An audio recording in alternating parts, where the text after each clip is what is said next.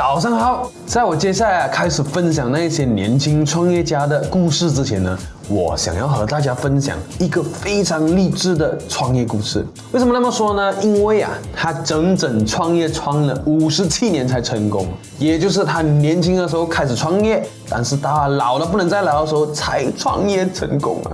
他一生中啊，经历了大大小小一千零八次的失败，但是他自己说过，只要一次就足够了。能够说出这么牛逼的话，你首先要有一千零八次的失败。他呢，不是老了才创业，而是年轻的时候就创业，但是创创创创创创创到老了才成功。他就是肯德基的创办人 Colonel Harlan Sanders。他五岁的时候，父亲就往生，妈妈出去工作，他就在家里面照顾弟妹，然后学会了自自己煮饭。十四岁的时候呢，他就开始离开学校，开始他的流浪生活。十八岁的时候呢，娶了一个老婆，但是没有几个月呢，他的老婆就把他那么一点点的财产全部变卖光光，然后跑回娘家。二十岁的时候呢，他就已经尝试过十多种不同的工作，包括电工、开渡轮、铁路工人，但是没有一个是顺利的。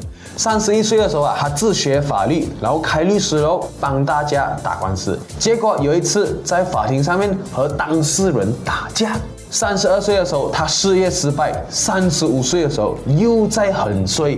衰衰啊，在驾车过桥的时候，那个大桥的那个钢绳断掉，结果他和车整个跌进去河里面。四十岁的时候，他又在创业，开了一家加油站，但是因为广告牌，又和竞争对手打架。四十七岁的时候啊，他和第二任的妻子离婚，留下了三个孩子。六十一岁的时候，他参选参议员，但是还是失败。六十五岁的时候，美国政府因为修路拆了他刚刚才做起来的快餐店，结果他只能够以低价卖掉他的快餐店。六十六岁的时候，他没有办法了，只好到各地推销他自己所研发的炸鸡的技术。七十五岁的时候啊，他这个老人已经对创业差不多绝望了。所以他转让他所创立的品牌跟专利给新的老板，结果新的老板生意大好。八十三岁的时候啊，他又在开了一家新的快餐店，结果又因为商标专利的问题又在打官司。八十八岁的时候，肯德基终于成功，他大获成功，全世界都知道他的名字。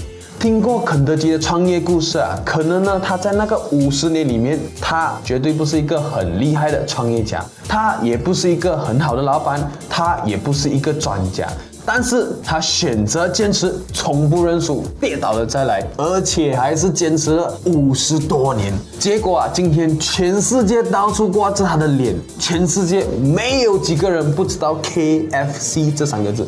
好了，今天我们的商业三六五笔记呢就分享到这里了。欢迎你们在影片下面留言，你还听过哪一个成功的创业故事？我们明天见。